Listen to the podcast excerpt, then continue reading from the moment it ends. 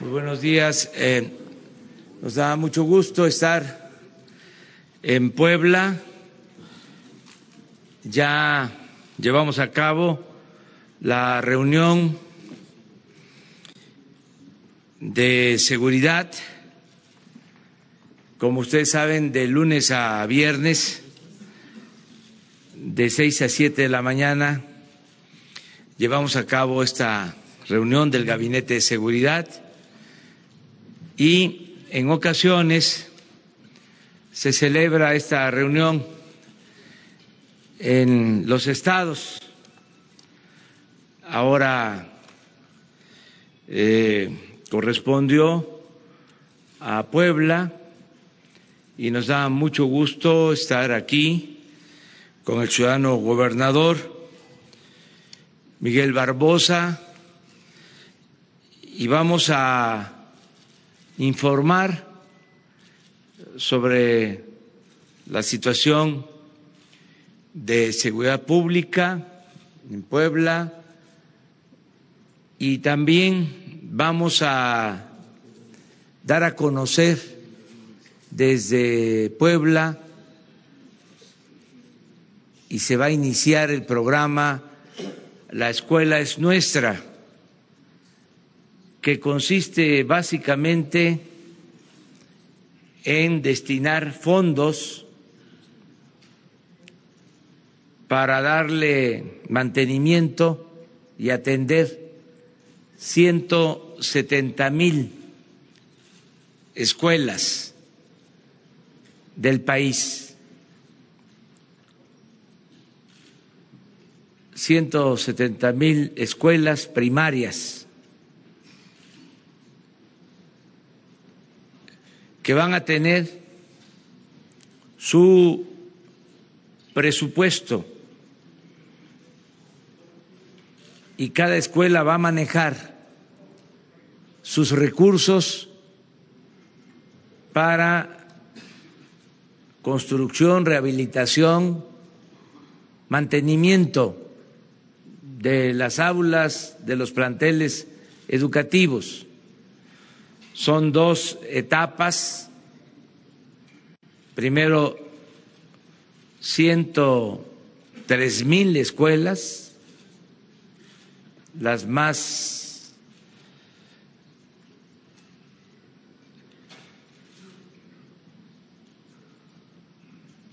abandonadas, las que están en las comunidades indígenas, en las zonas marginadas,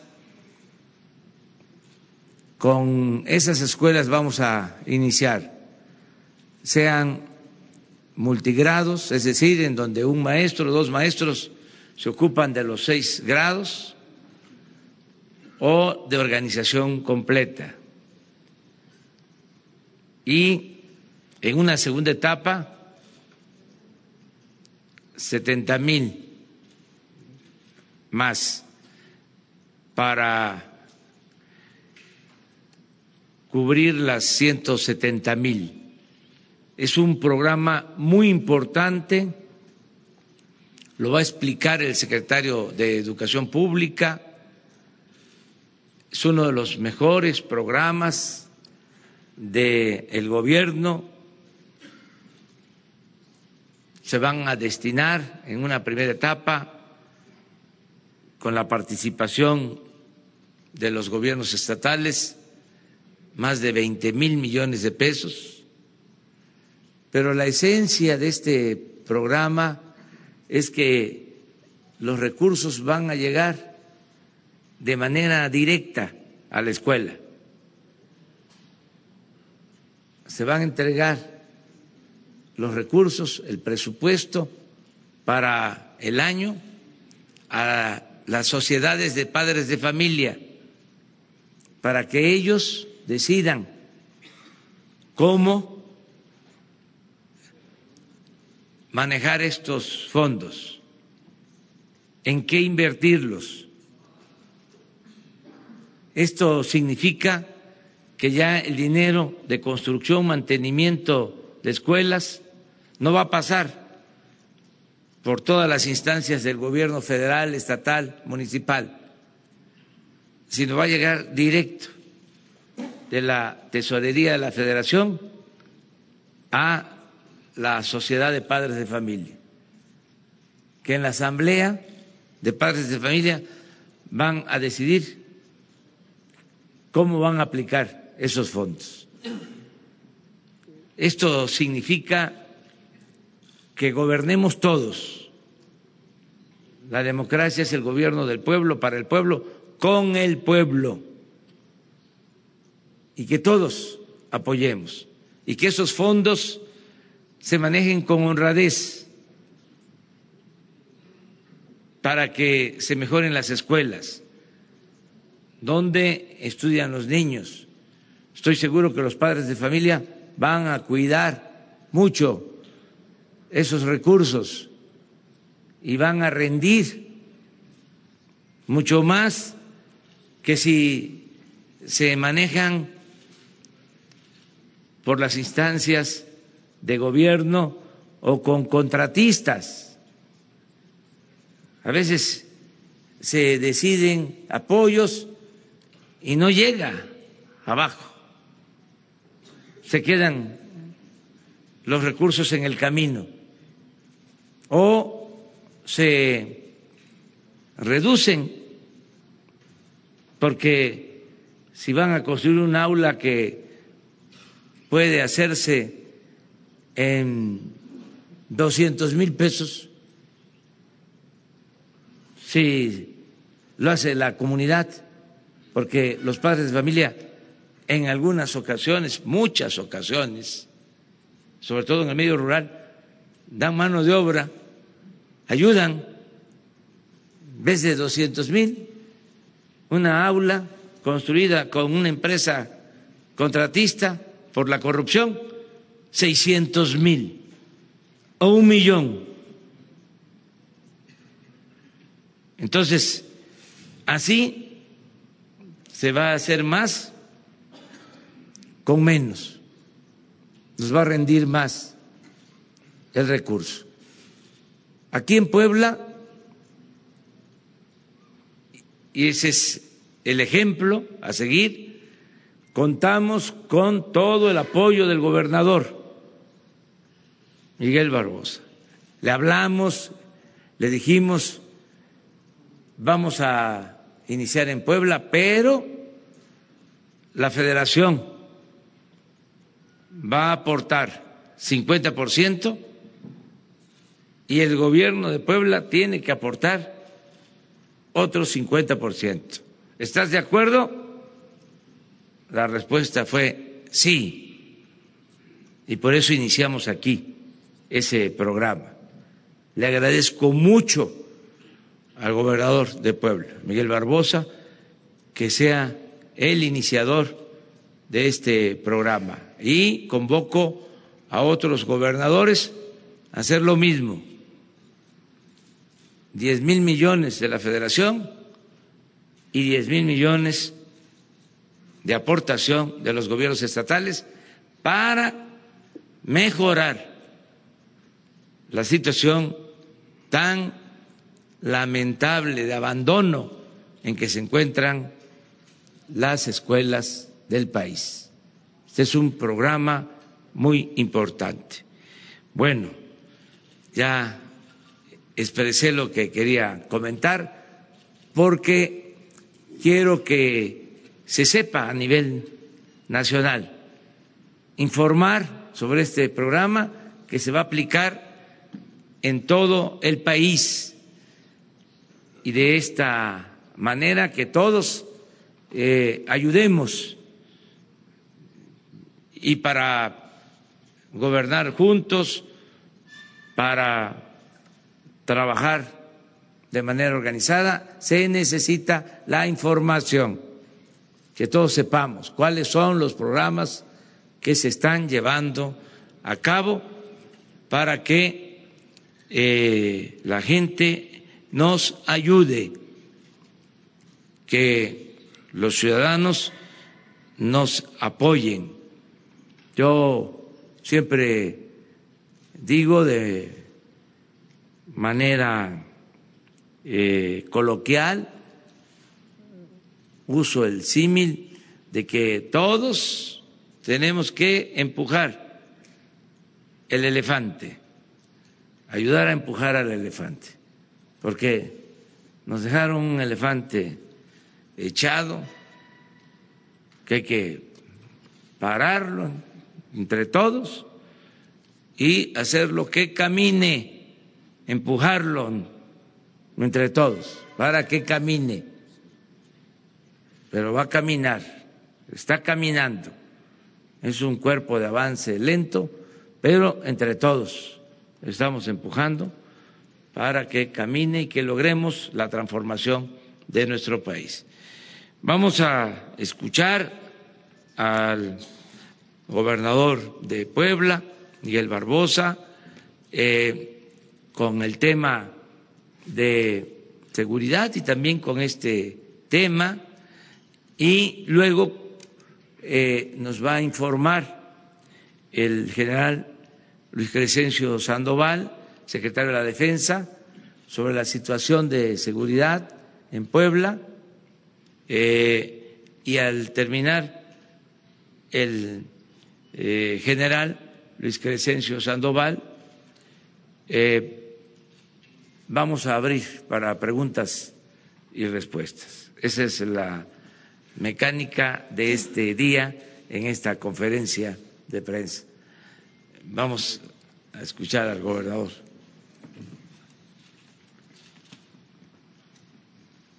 Gracias, presidente. Gracias a integrantes de su gabinete. Agradecido en nombre de Puebla por su presencia y por el apoyo en todos los temas. Doy, desde luego, mi beneplácito, el beneplácito del gobierno al programa Mi Escuela, nuestra escuela, y vamos a estar respaldando todas las acciones porque son en beneficio del pueblo, en beneficio de la gente y siempre cercanos a la gente. En el tema de seguridad pública, bueno, eh, recibimos un esquema de seguridad pública eh, muy deteriorado, que lo estamos activando, lo estamos constituyendo, lo estamos fortaleciendo. Eh, tenemos una coordinación espléndida con el Ejército, con la Guardia Nacional, con las fiscalías, tanto la General de la República como la del Estado de Puebla, la Policía Estatal. Estamos fortaleciendo eh, la infraestructura en esta materia a los municipios, ya estamos apoyándolos con patrullas, pero está en proceso toda una renovación. Hoy también, hoy el fundamento del combate a la delincuencia y el proceso de construcción de paz y seguridad es tecnología, es tecnología y estrategia. Entonces estamos nosotros invirtiendo todos nuestros recursos en esta materia.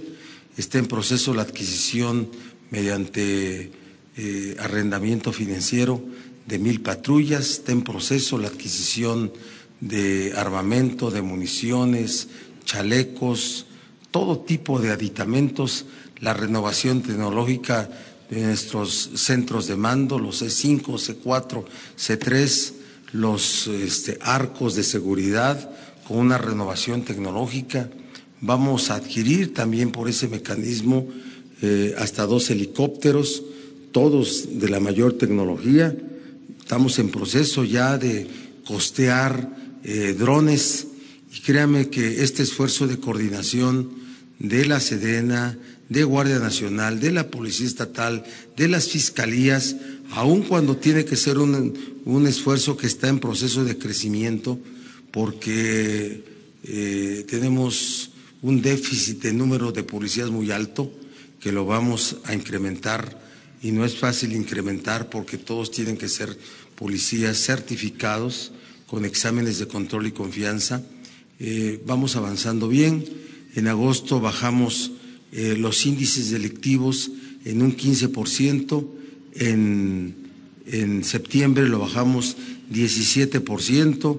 Estamos trabajando y estamos invirtiendo todo. Está en marcha todas las licitaciones, no habrá procesos de adjudicación directa, será todo transparente. Es una nueva actitud, una nueva actitud y créame que el combate a la corrupción, hablo solo del tema de policía estatal, de Fiscalía General del Estado es permanente. Queremos nosotros dar respuesta.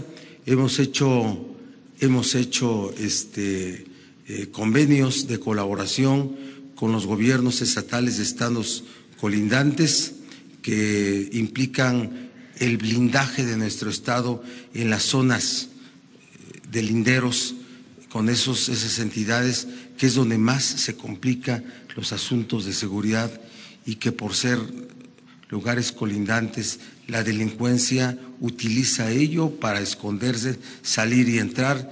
Ya tenemos convenios con Veracruz, con Tlaxcala, estamos en proceso de construcción con Hidalgo, vamos a hacerlo con Estado de México, con Morelos, con Guerrero y ya estamos actuando también con Oaxaca. Vamos a blindar así nuestro Estado.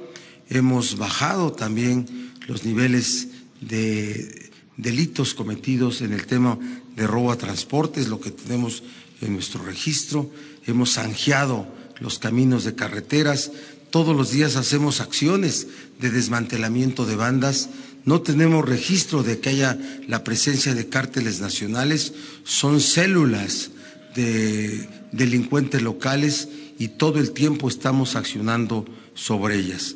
Estamos convencidos que la seguridad pública tiene deriva de cuatro sistemas: sistema policial, sistema de procuración de justicia, sistema de administración de justicia y sistema penitenciario.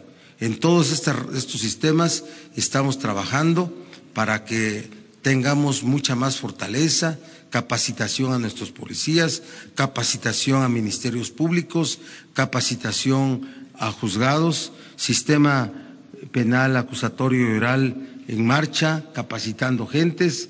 Eh, no creo en la expresión de la de la esta rueda giratoria, no, es falta de capacitación y en eso estamos trabajando. entonces estamos haciéndolo.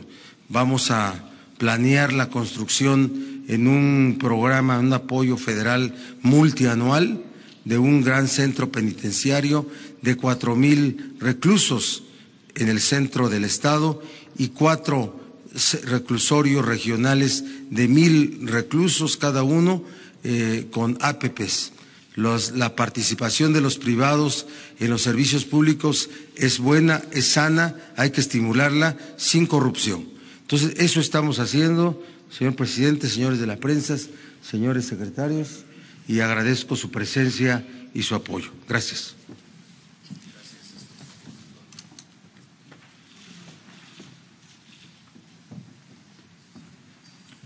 Con su permiso, señor presidente.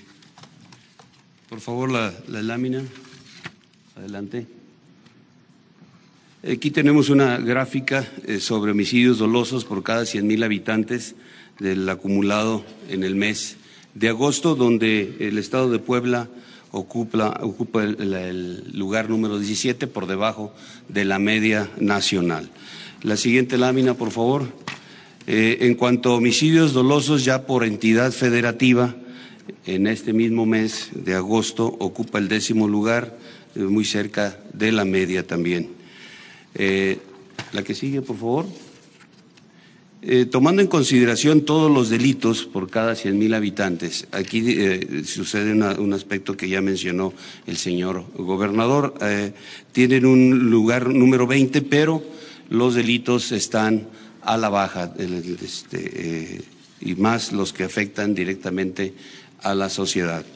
En cuanto a despliegue, lo, que tenemos de fuerza, la siguiente lámina, eh, tenemos un efectivo para, de elementos de seguridad en el Estado de 18.432 hombres.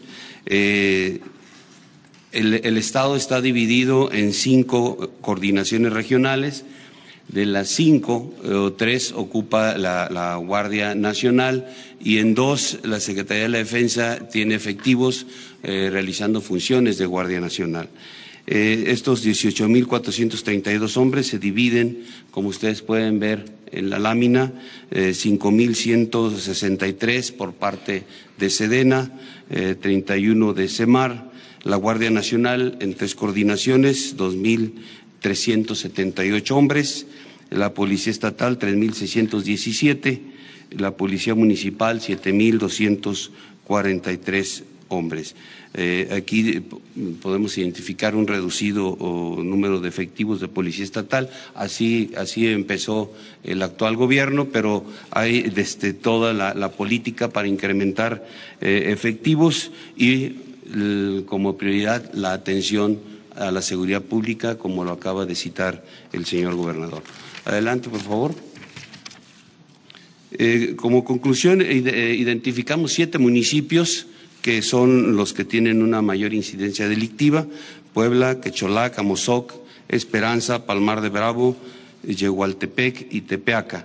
Eh, aquí los motivos de, esta, de la delincuencia que se encuentra en esto se centra en robo de hidrocarburos, en narcomenudeo, en pugnas entre células delictivas. hicimos eh, un análisis de lo que se lleva de la presente administración hasta el 30 de septiembre en cuanto a homicidios vinculados a delincuencia organizada. Y ustedes pueden observar en la lámina, eh, eh, haciendo la comparación con el mismo periodo de, un año anterior, teníamos 1.041 homicidios vinculados a esta delincuencia y en, la actualidad se tienen a más 373 eh, homicidios. Entonces es una reducción importante, una tendencia a la baja que favorece al Estado. La que sigue, por favor. Las acciones recomendadas, eh, la depuración de cuerpos de seguridad eh, pública y el incremento de efectivos, que también ya está en proceso. El Estado está iniciando esta, esta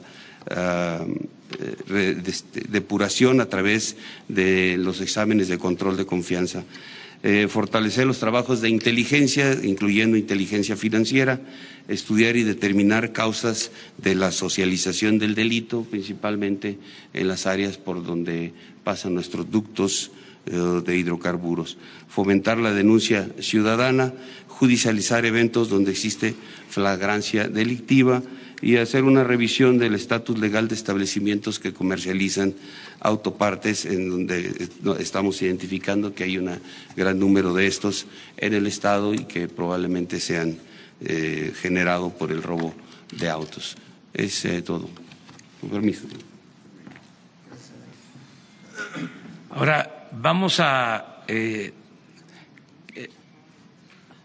que nos informe el secretario de Educación, Esteban Sobre el programa La escuela es nuestra.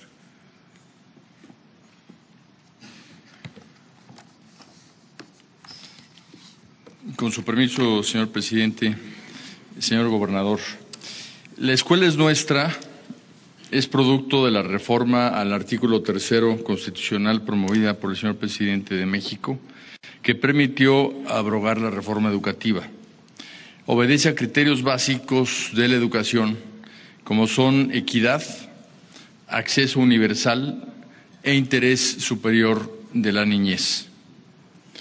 El programa obedece al mandato contenido en los artículos 3 y 106 de la nueva Ley General de Educación, aprobada la semana pasada en el Congreso de la Unión.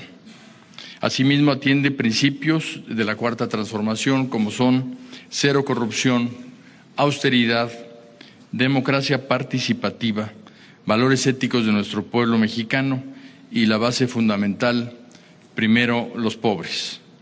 El programa tiene como objetivo primordial que las comunidades educativas participen directamente en el mantenimiento, mejoramiento de la infraestructura y el equipamiento de las escuelas.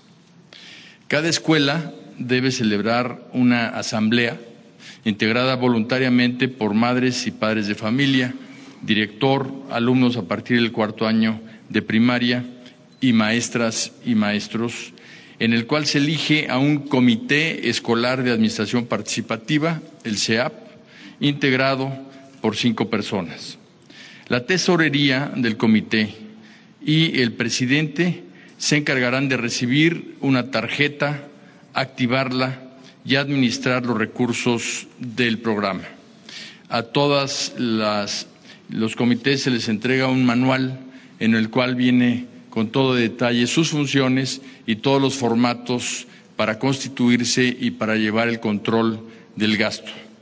Las actividades principales del Comité Escolar de Administración Participativa, el CEAP, son realizar primero un diagnóstico de las necesidades en la escuela, elaborar después un plan de trabajo para que la asamblea escolar elija las actividades a ejecutar en cada plantel, ejercer de manera ordenada y transparente los recursos, llevar a cabo acciones de mantenimiento, remodelación, equipamiento, mejora y construcción en el plantel, informar a la Asamblea del inicio y del avance de los trabajos, así como rendirle cuentas y crear un mural de información permanente. En México, como comentó el señor presidente de la República, existen 173.742 planteles públicos de educación básica. De estos, 108.871 son de organización completa y 64.871 multigrado. El universo inicial con el que inicia este programa es de 103.268 planteles como primera etapa por estar ubicados en zonas de muy alta y alta marginación, así como en zonas indígenas, de los cuales 54.234 son de organización completa y 49.025 multigrado. A la fecha se han realizado ya 22.610 asambleas en todo el país. El programa es un ejemplo de coordinación interinstitucional. En él participan la Secretaría de Bienestar, la Coordinación General de Programas para el Desarrollo, la Secretaría de Hacienda y Crédito Público, la Tesorería de la Federación y la Secretaría de Educación Pública. Además, como lo estamos constatando el día de hoy, se contará con la participación de las entidades federativas interesadas. Particularmente aquí en Puebla, en la primera etapa se van a invertir 338.3 millones de pesos en partes iguales entre la Federación y el Gobierno estatal de 169 millones 175 mil pesos para atender 1.695 planteles en todos los municipios. De manera simbólica, el día de hoy se entregarán los recursos a 10 planteles, cuyas fotografías veremos al final, que suman un monto de dos millones cincuenta mil pesos y el resto se entregará de manera directa en los planteles con la asistencia de toda la Asamblea Escolar a partir de este próximo lunes los recursos. Los apoyos se distribuirán de acuerdo a la matrícula de cada plantel. Si tiene de 1 a 50 alumnos, recibirán 150 mil pesos. Si tiene de 51 a 150 alumnos, recibirán 200 mil pesos. Y más de 150 alumnos recibirán 500 mil pesos. Puebla es un ejemplo donde se demuestra que la suma de esfuerzos entre el Gobierno federal, el Gobierno estatal y la participación de la comunidad escolar permitirá mejorar las condiciones de las escuelas en beneficio de las niñas, niños y jóvenes de México. Muchas gracias.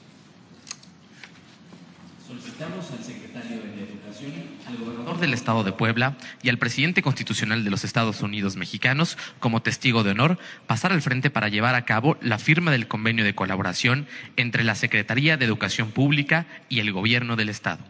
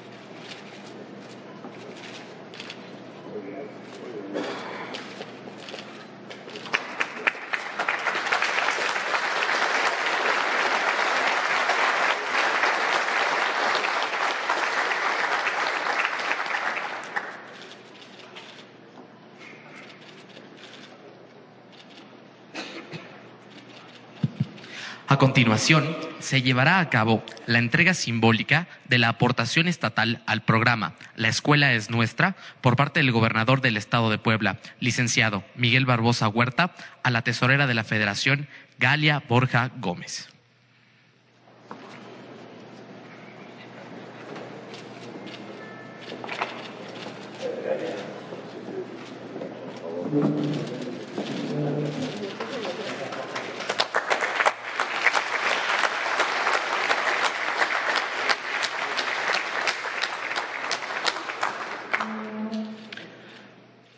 Siguiente acto, se llevará a cabo la entrega de constancias y apoyos a 10 comités escolares de la Administración Participativa de escuelas beneficiadas en la primera etapa en el Estado de Puebla. De la telesecundaria Joaquín Aro Tamaris recibe la señora Mirna Erika Méndez Telles, tesorera del comité.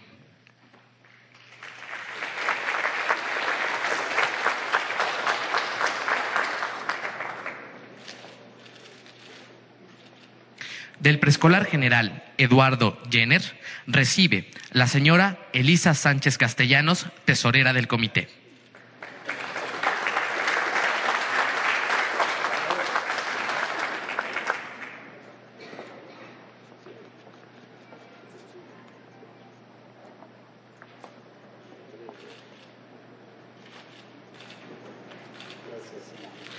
Del plantel comunitario San Martín La Joya recibe la señora María Antonia Ochoa García, tesorera del comité.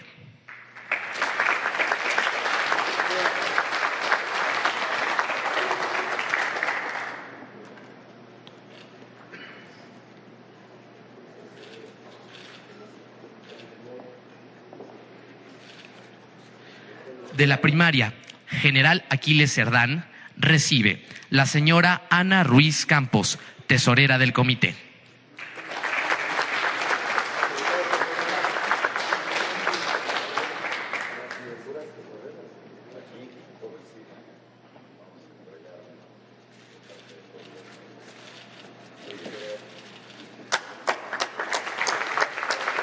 De la secundaria comunitaria rural El Pajar recibe la señora Josefina Anastasio Coyotl, tesorera del comité.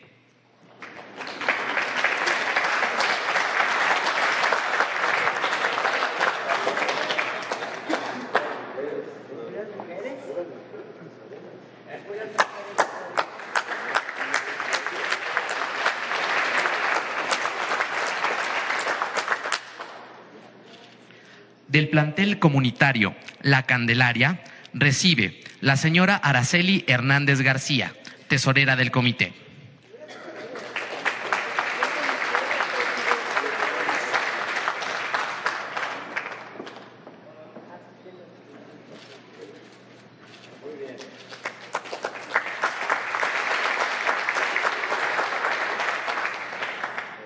Del plantel comunitario mestizo La Nopalera recibe la señora Carmela Medina Montiel, tesorera del comité.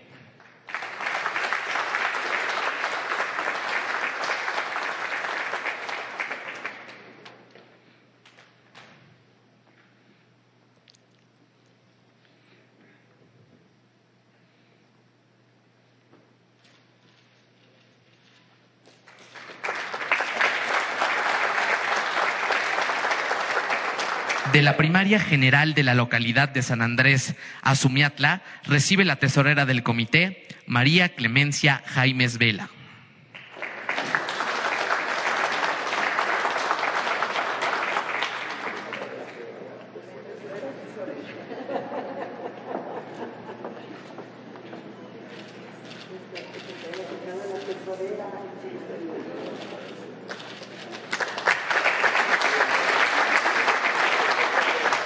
De la primaria bilingüe Miguel Hidalgo recibe la tesorera del comité, señora Ángeles Trujillo Reyes.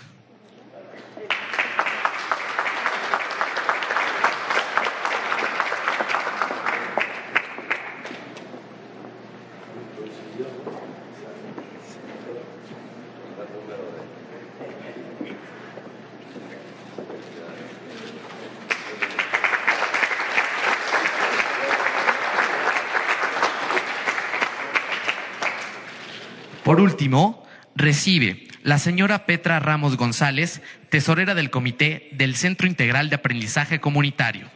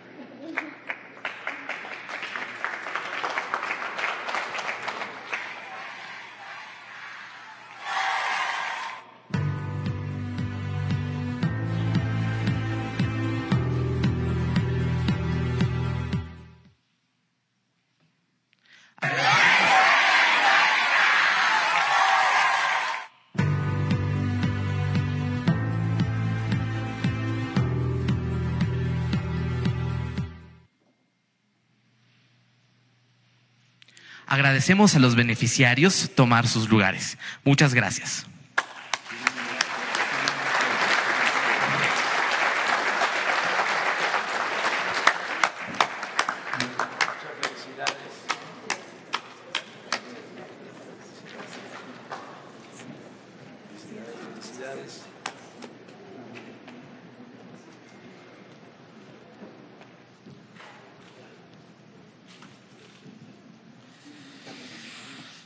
Bueno, pues eh, eh, abrimos eh, la sesión de preguntas, respuestas.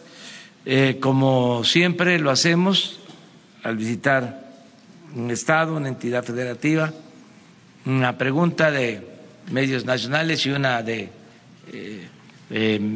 medios de Puebla, en este caso. Adelante. a ver.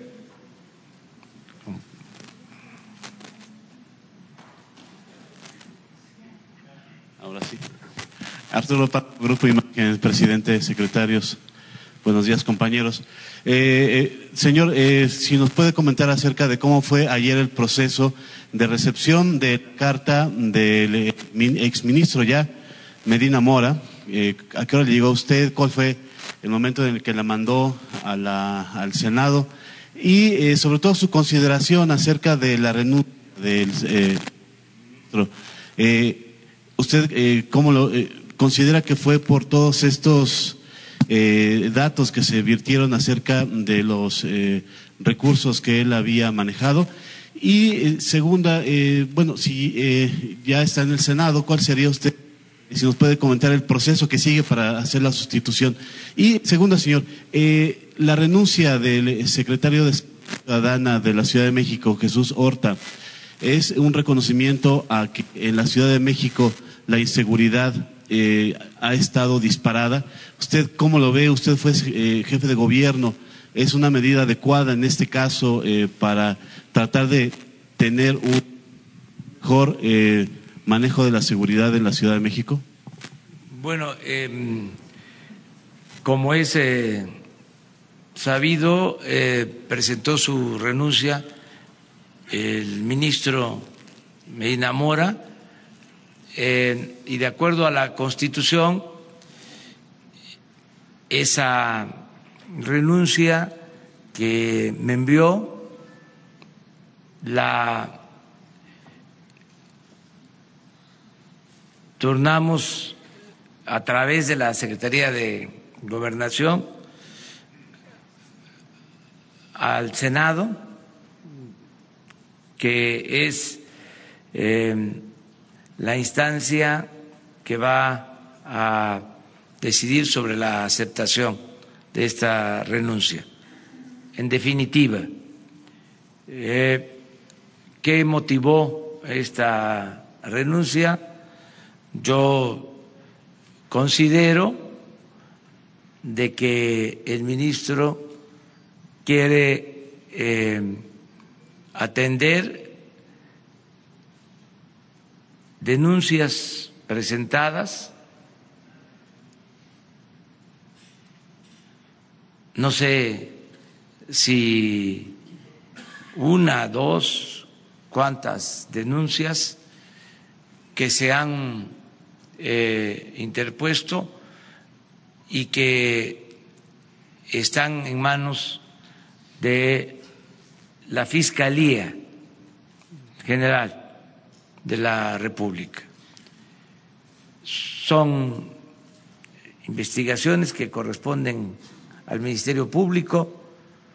Nosotros hemos sido respetuosos y no eh, nos involucramos en estos asuntos judiciales.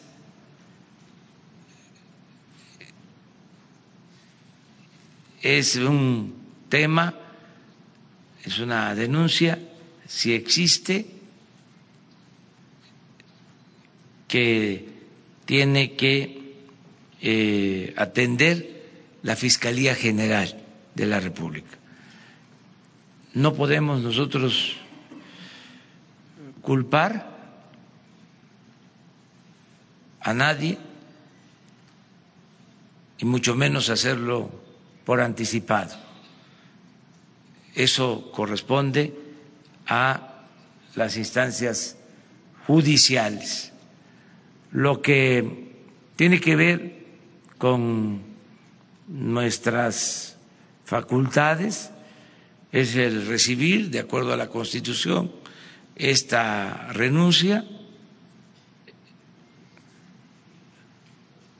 aceptarla, eh, tramitarla a través de la Secretaría de Gobernación, enviarla al Senado, de una vez que en el Senado se apruebe la renuncia, se acepte la renuncia, ya nos corresponde, también de conformidad con la Constitución, enviar una terna al Senado para eh, la elección del nuevo ministro. Es una terna que se envía al Senado es facultad del titular del Ejecutivo, del presidente, y eh, los senadores aprueban eh, con la votación de dos terceras partes, no es mayoría simple, aprueban de la terna a quien eh, consideren debe ser el nuevo ministro, hombre o mujer. Ese es el procedimiento. Eh, no hay todavía eh, una terna, no, ha pensado no, todavía en eso. No, estamos uh, apenas iniciando el procedimiento. Ayer eh, por la tarde noche se envió al Senado. Falta que el Senado apruebe la renuncia. Ese es el procedimiento y luego tenemos nosotros tiempo para eh, enviar la terna. ¿Usted vio o tuvo contacto con el exministro en algún momento en el transcurso del día ayer? No, no, a mí me informó el consejero jurídico de presidencia. para complementar, en esta carta que Ya le son dos nacionales. No, nada más sobre este tema. Bueno, No, pues, está bien.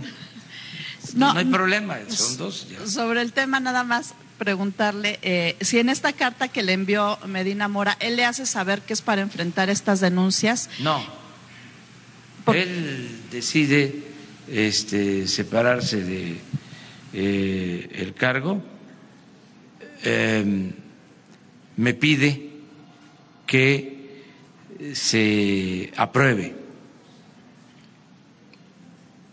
la renuncia. No le expuso ningún motivo. No, este me solicita de conformidad con la ley que eh, yo apruebe su renuncia. Eso es lo que puedo comentarles. Eh, es muy probable que en el Senado se dé a conocer el texto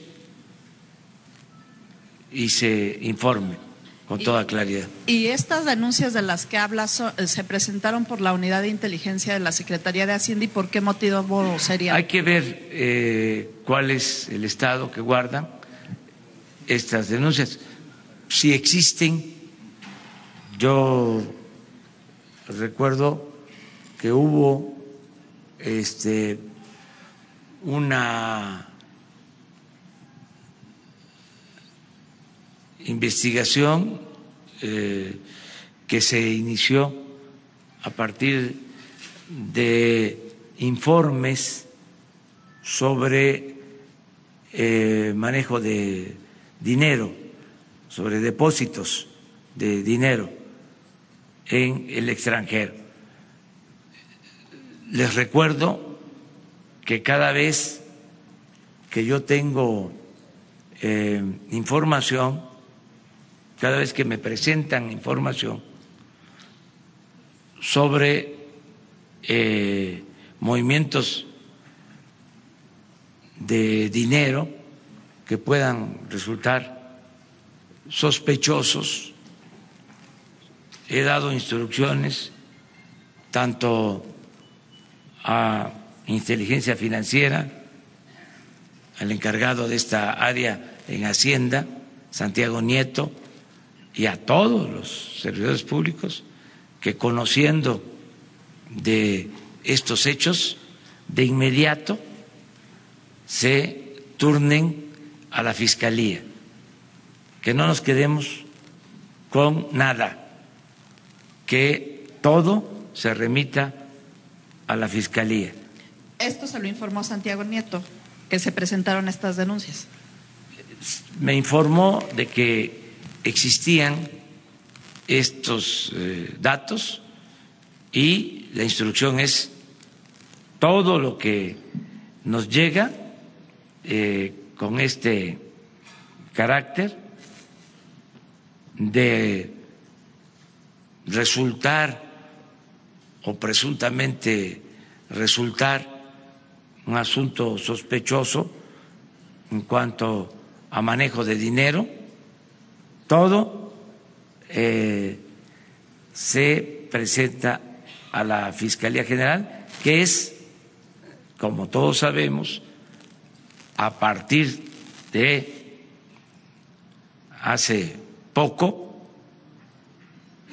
completamente autónoma, independiente. Voy a estarlo repitiendo. Ya no es el tiempo en que la Procuraduría dependía del presidente y que había consigna que el procurador podía castigar o exonerar a personas por instrucciones del, presidente de la República. Eso ya se terminó. Ya en la cuarta transformación eso no existe. Es la Fiscalía la que en completa libertad resuelve sobre este asunto. ¿Y estaría usted pensando en una terna solo de mujeres para esta, esta vacante? Todavía. Este, no, ahorita estoy pensando en la escuela es nuestra. Eh, eh, la renuncia de Jesús Horta, por favor, presidente, su opinión acerca de este tema. corresponde a la jefa de gobierno de la Ciudad de México. Ella eh, tiene esta facultad, ella decide. Lo demás sería opinión, pero no tendría relevancia porque le tengo absoluta confianza, ya podría resultar una obviedad. Em, le tengo absoluta confianza a Claudia Sheinbaum, la jefa de gobierno de la Ciudad de México. Y a ella corresponde este asunto. Puebla.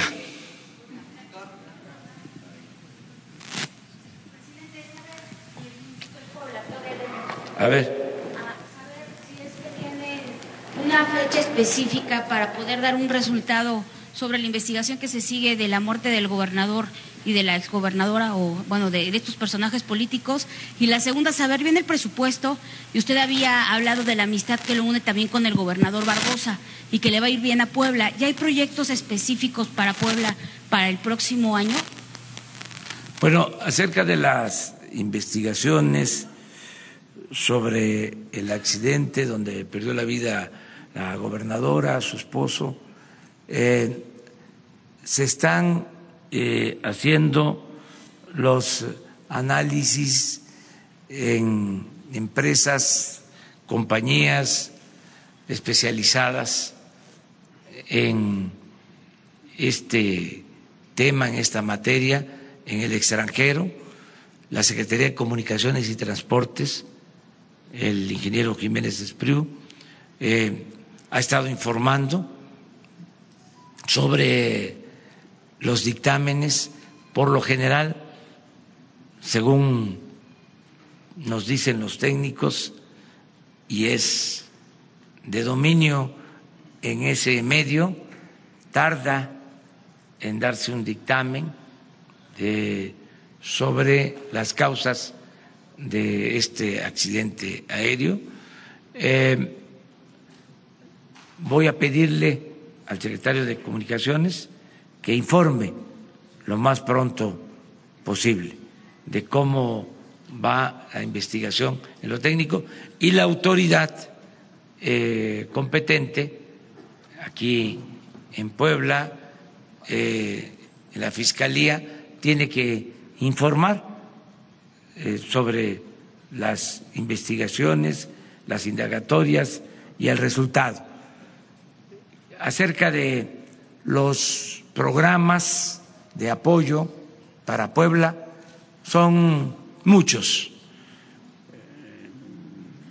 Vamos a ayudar eh, al pueblo de este estado extraordinario de Puebla.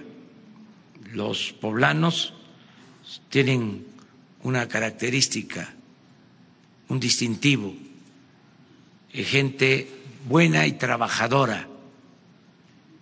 Y eh, vamos nosotros a apoyar mucho al Estado de Puebla y a su gobernador. No es eh, demagogia retórica. Yo puedo decirles que ya en Puebla prácticamente todos los adultos mayores, todos, están recibiendo una pensión de 2.550 pesos bimestrales. Antes les entregaban 1.160 ahora 2.550. Antes no les daban a todos este apoyo. Los que tenían jubilación, pensión del ISTE, del seguro, no eran tomados en cuenta. Ahora es universal.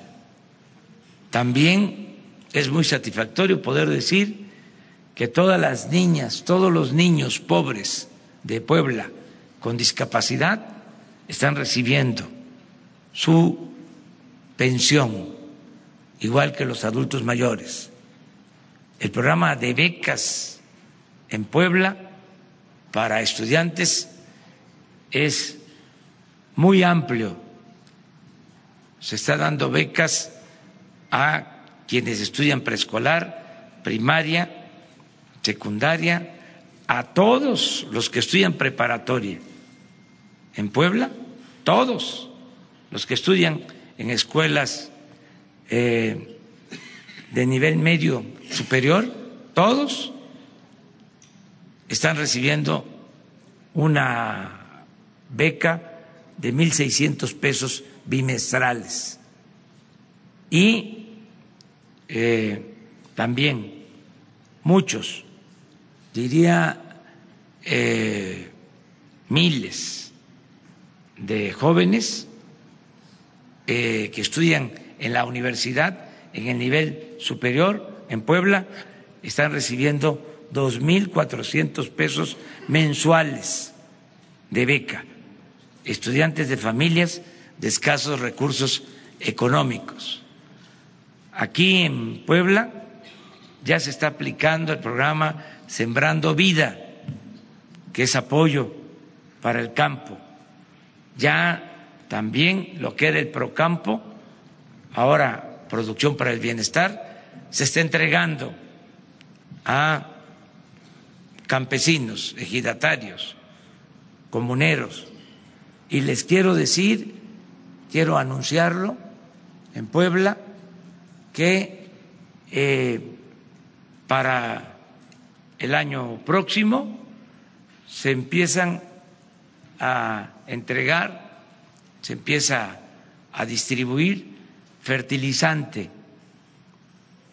para productores, porque en Puebla, dije, que hay una vocación por el trabajo y son, junto con los productores de Tlaxcala, los que más considero trabajan la agricultura, toda la familia.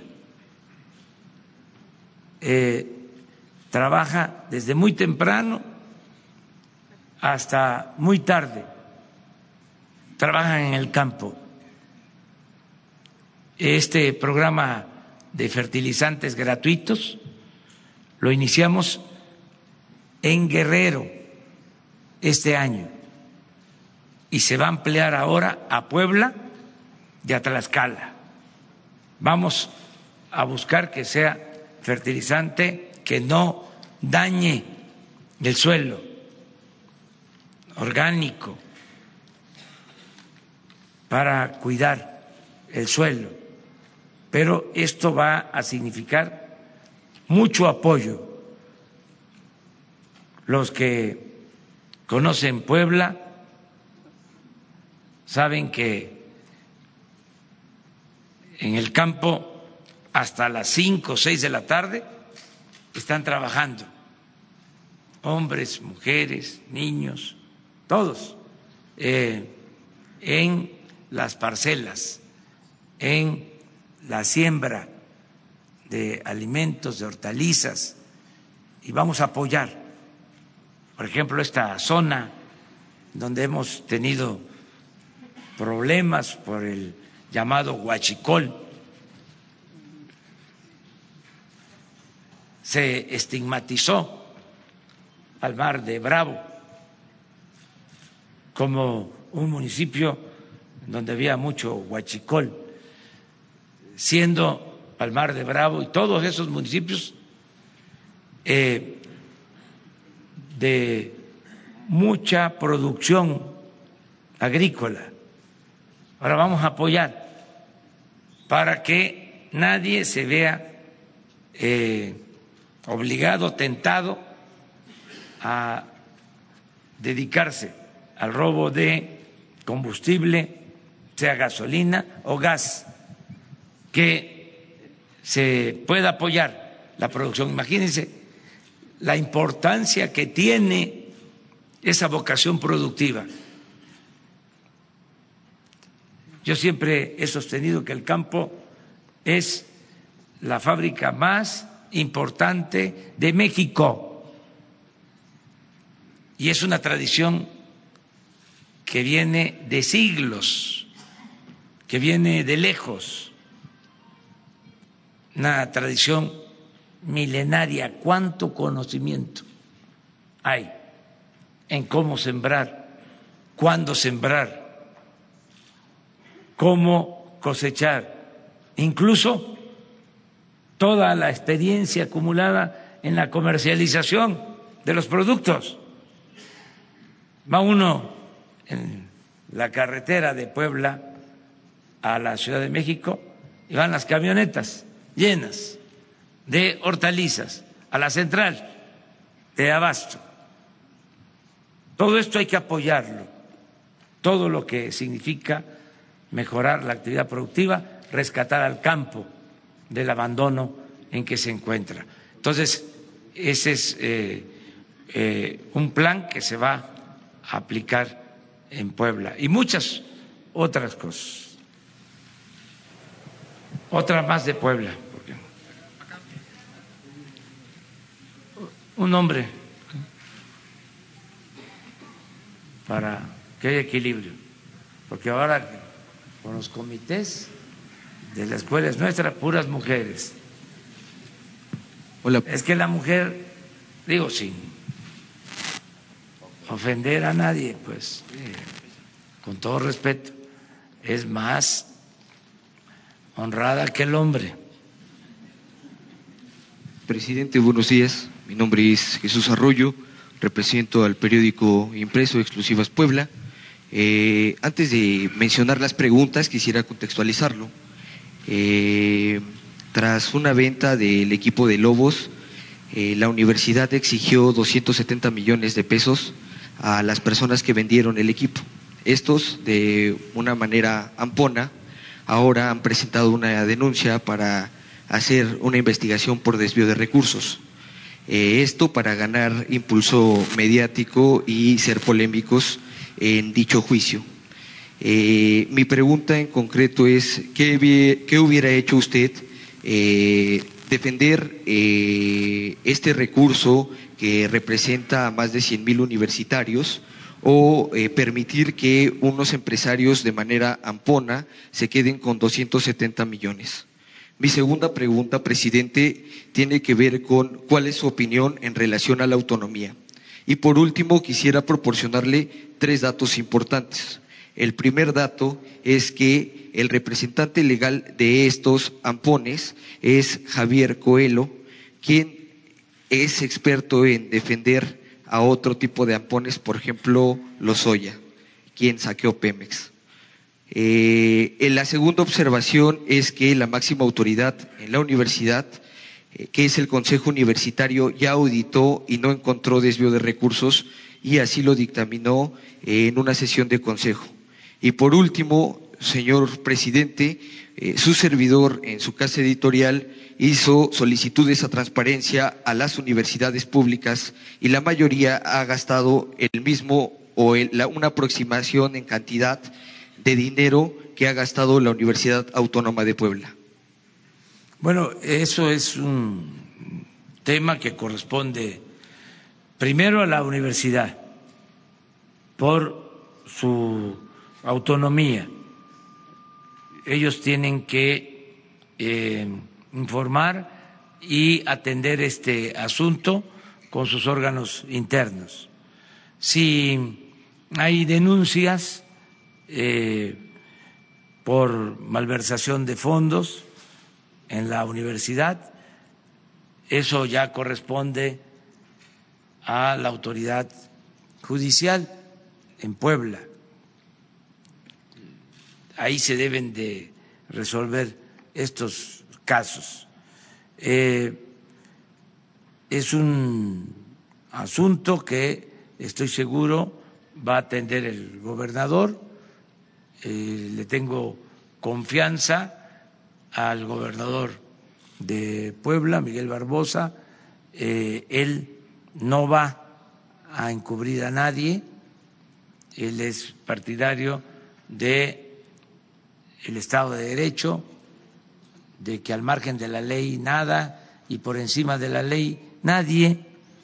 Entonces, este es un tema de aquí, de Puebla, y debe de eh, eh, atenderse aquí tanto en la universidad, respetando su autonomía, como en el Poder Judicial en Puebla, el Tribunal Superior de Justicia del Estado y el Ejecutivo, el gobernador de Puebla.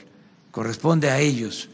Acerca de los abogados, pues este, cada eh, quien tiene sus defensores, eh, también en eso hay libertades, no se puede eh, impedir a nadie tener a un abogado para su defensa, parte de las libertades, y sobre eh, la fama de los abogados, pues eso eh, depende de cada quien, este es un asunto de criterio, no podemos descalificar a nadie y que pues todos tengan eh, el derecho a la defensa, así está establecido en la Constitución y así lo establecen las leyes.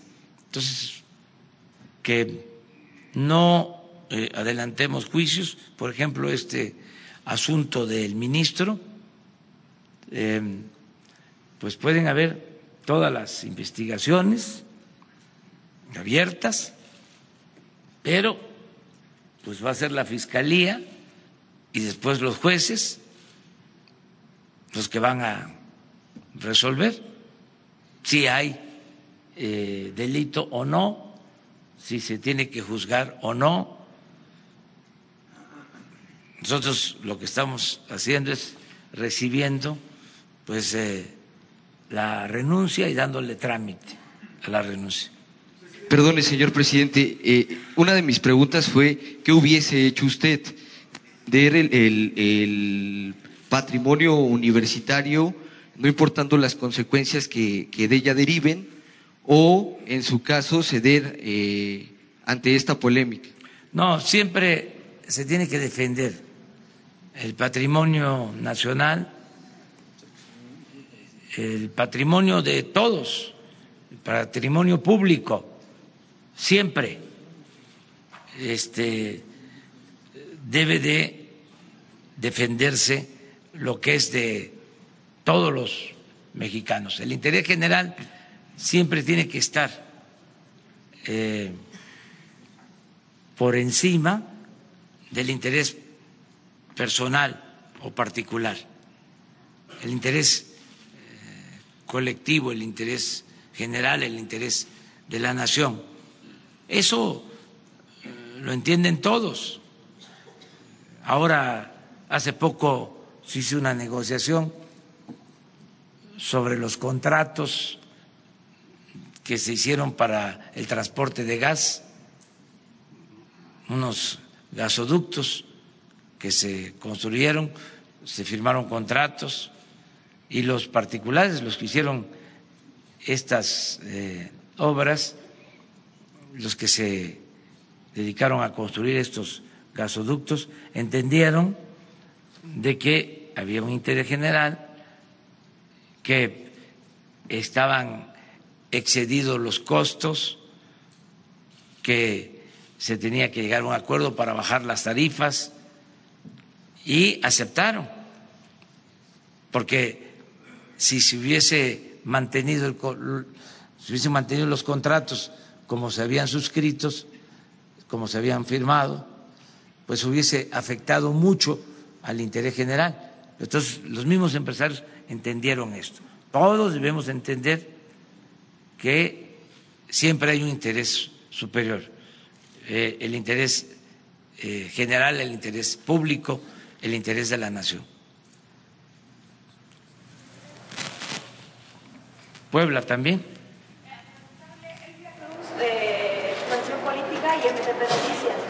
Pero es Puebla. Sí. Este, preguntarle sobre el ministro.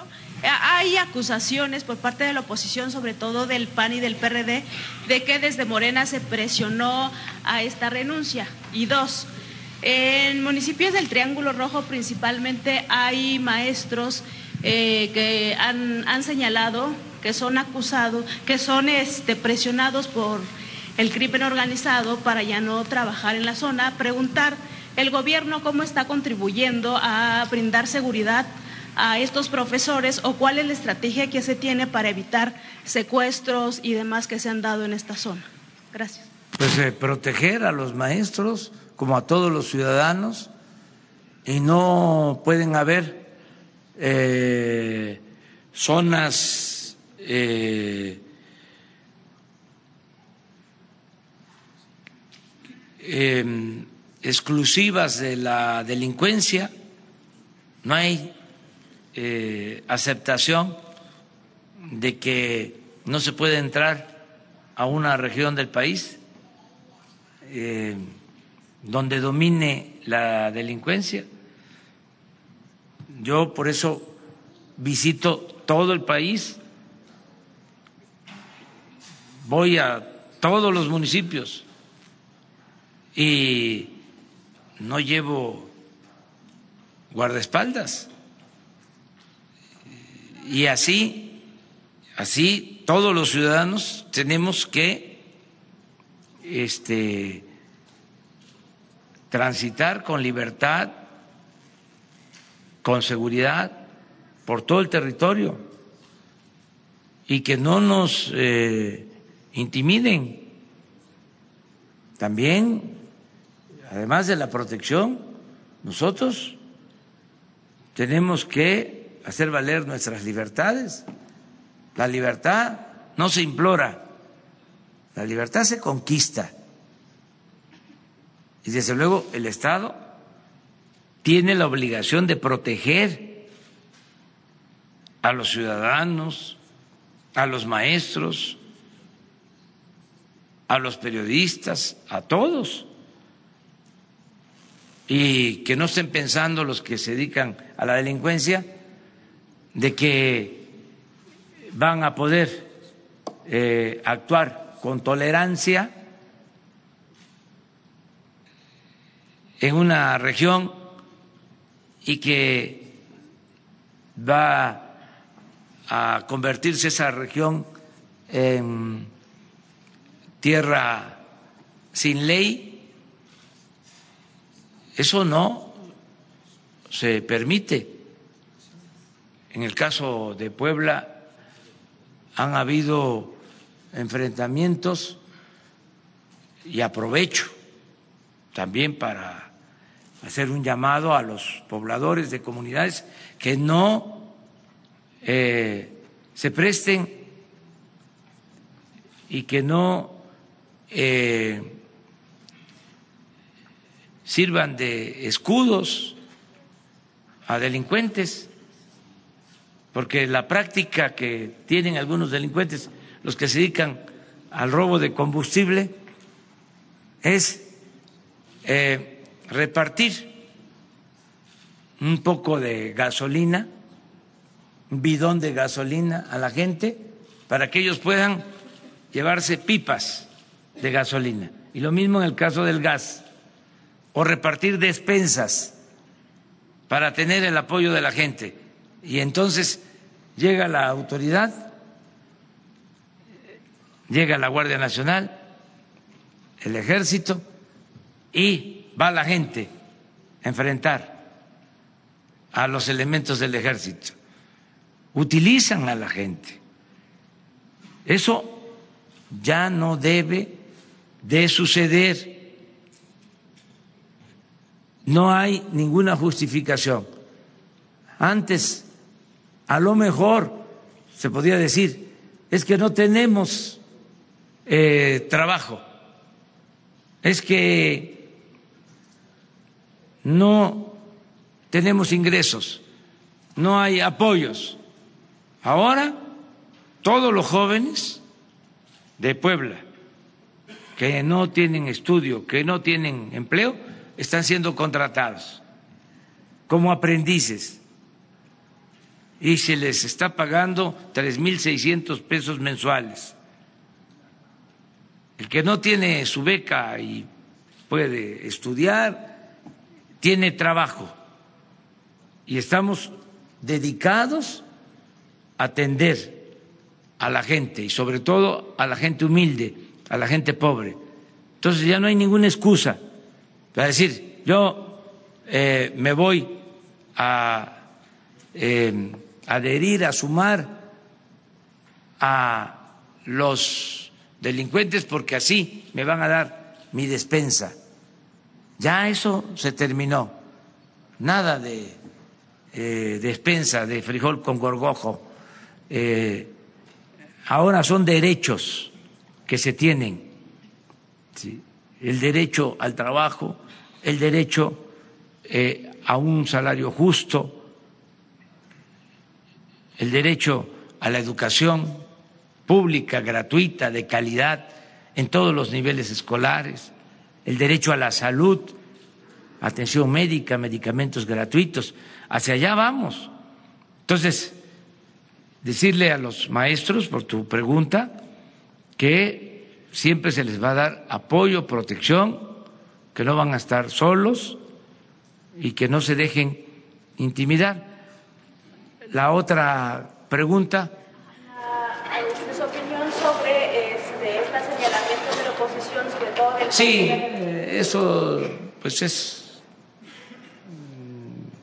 de esperarse. ¿sí? Este,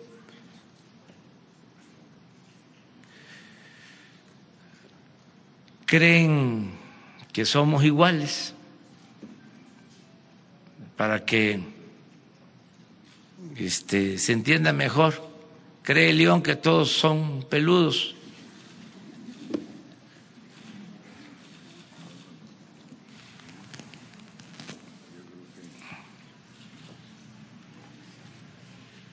Gracias.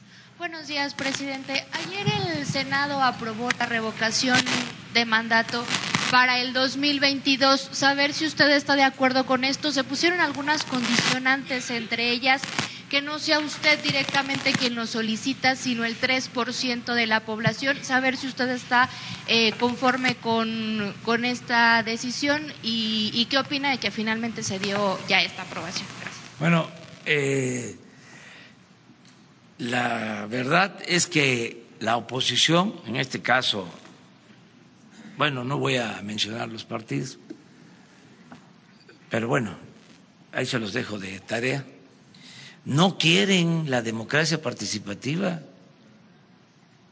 Son bien antidemocráticos, con todo respeto. ¿Cómo no van a querer la revocación del mandato? Si es una práctica fundamental de la democracia, si el pueblo pone y el pueblo quita, ¿por qué tantos obstáculos? ¿Por qué tanta tardanza en aprobar que a mitad del sexenio se le pregunte a los mexicanos, ¿quieres que siga el presidente o que renuncie? ¿Por qué se oponen a eso? No tienen vocación democrática. Y ahora que aceptan pero eh, con condiciones. Primero, 3% del padrón. Estamos eh, hablando de que hay que reunir eh,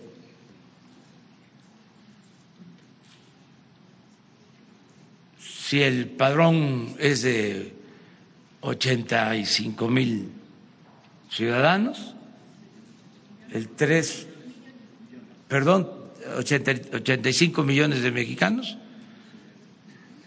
eh, sería como dos millones y medio de firmas. ¿Por qué tanto? Con un millón, que la pongan más sencilla. ¿Cuántos este, se requieren para hacer un partido político?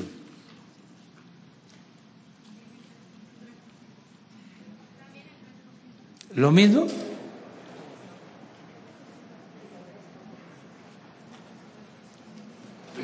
Creo que no. Sí, sí. Entonces, que consideren eso, que faciliten las cosas.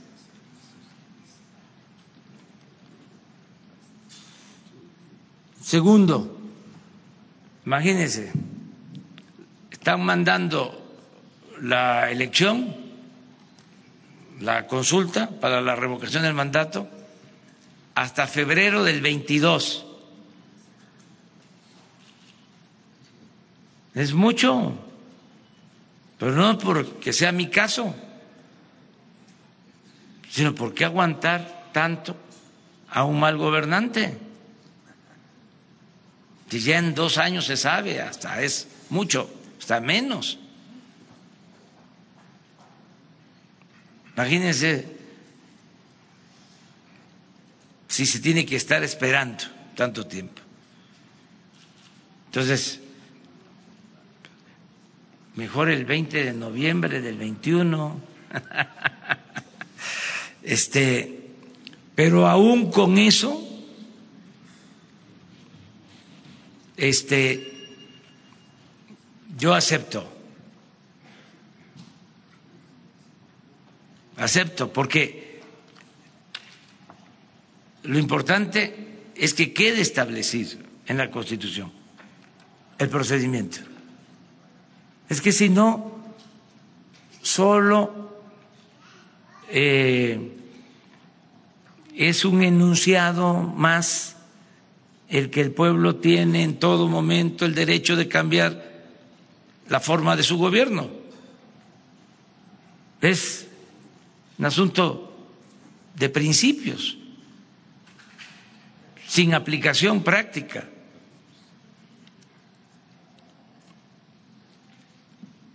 Entonces, eh,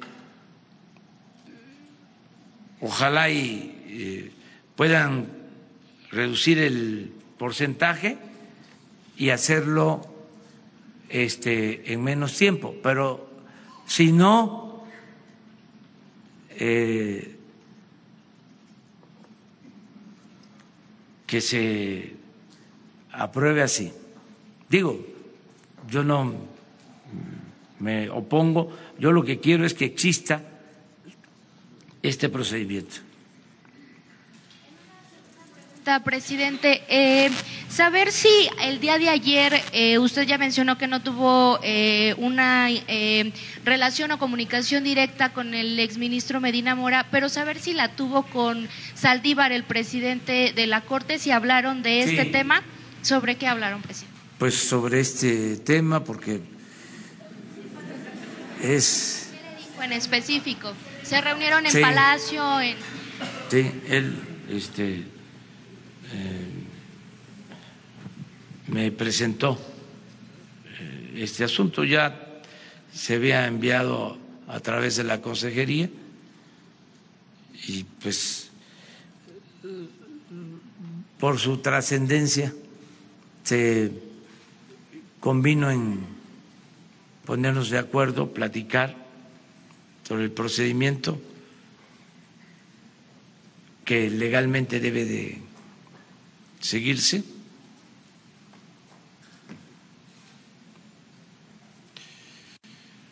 Se decía de que era la primera vez que un ministro renunciaba y hoy me aclaró la secretaria de Gobernación de que ya se dio un caso, creo que en 1993,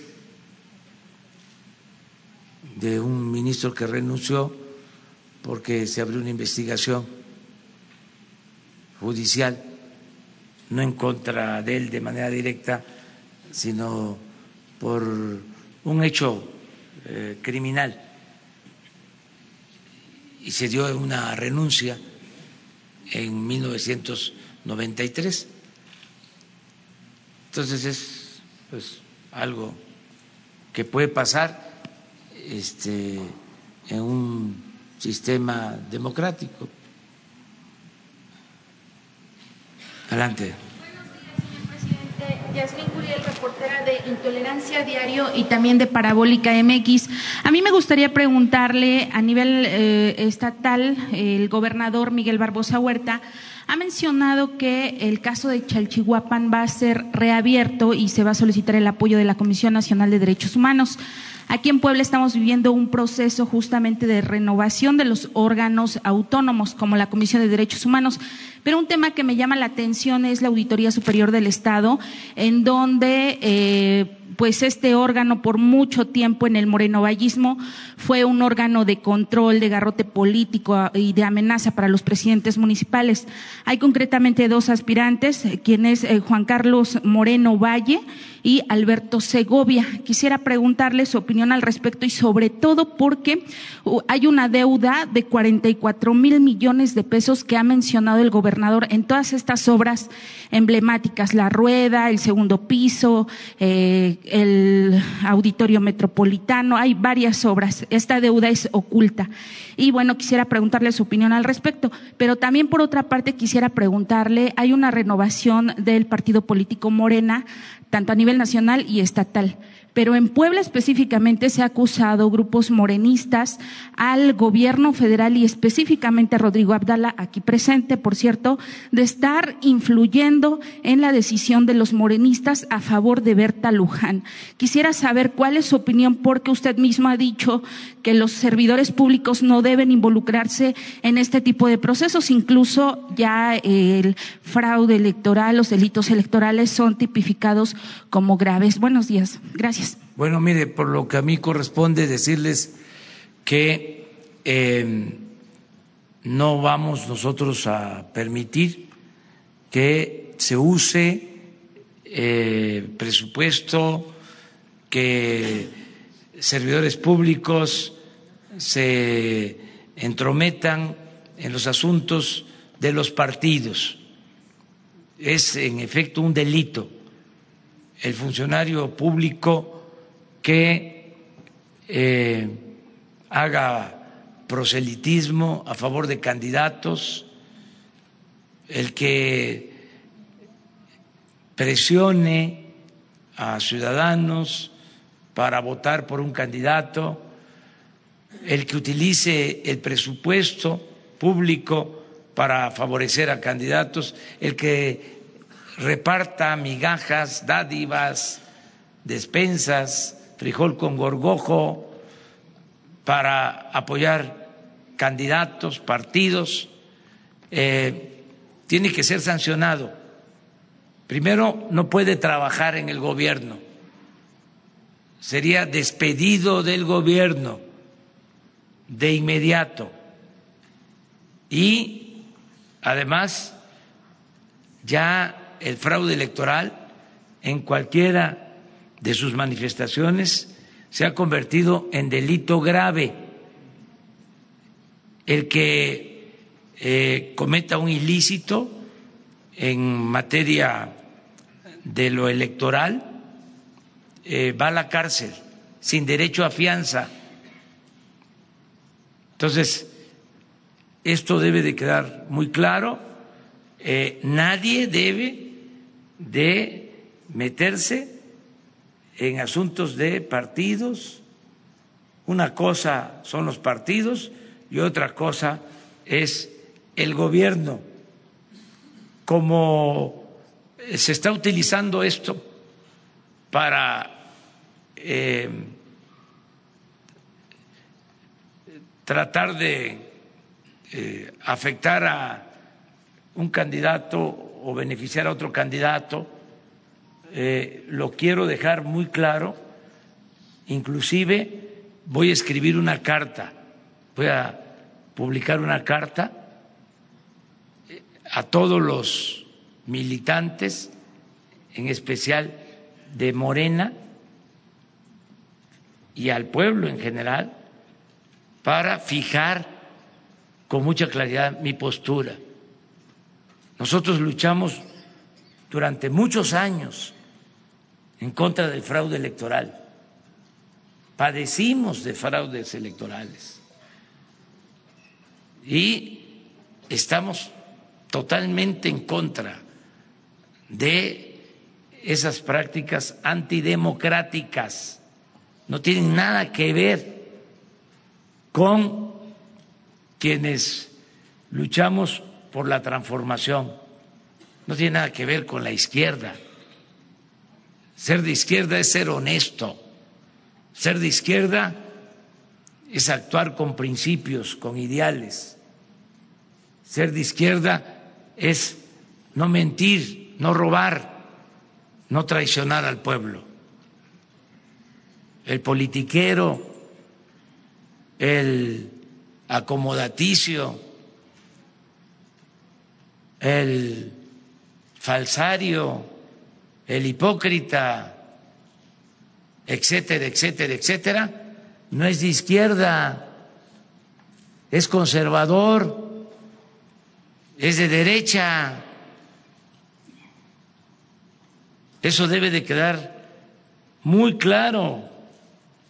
Entonces, nadie debe de inmiscuirse y si hay alguien en el gobierno que quiere hacer trabajo partidista, que renuncie al gobierno y que se vaya a hacer trabajo en los partidos o en el partido que sea.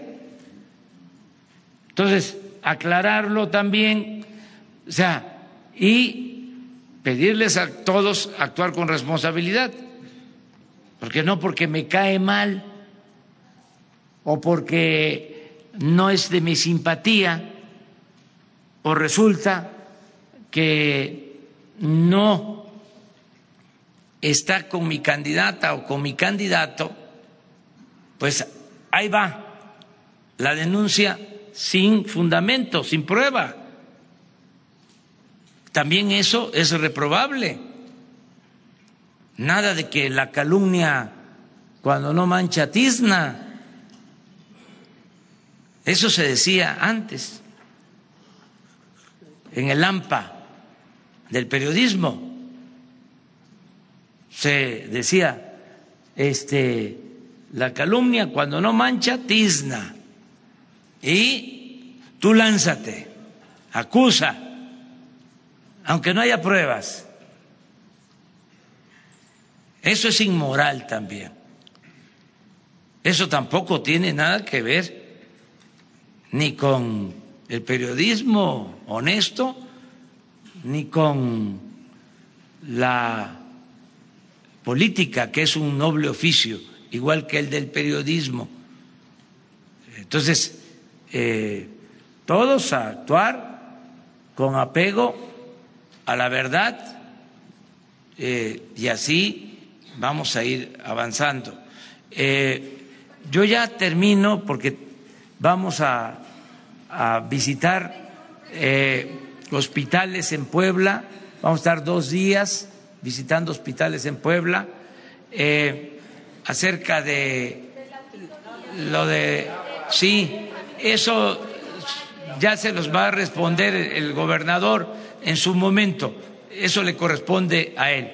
Y me dio mucho gusto estar aquí con ustedes en Puebla, iniciando el programa La escuela es nuestra y un aplauso a todas las madres de familia, las tesoreras.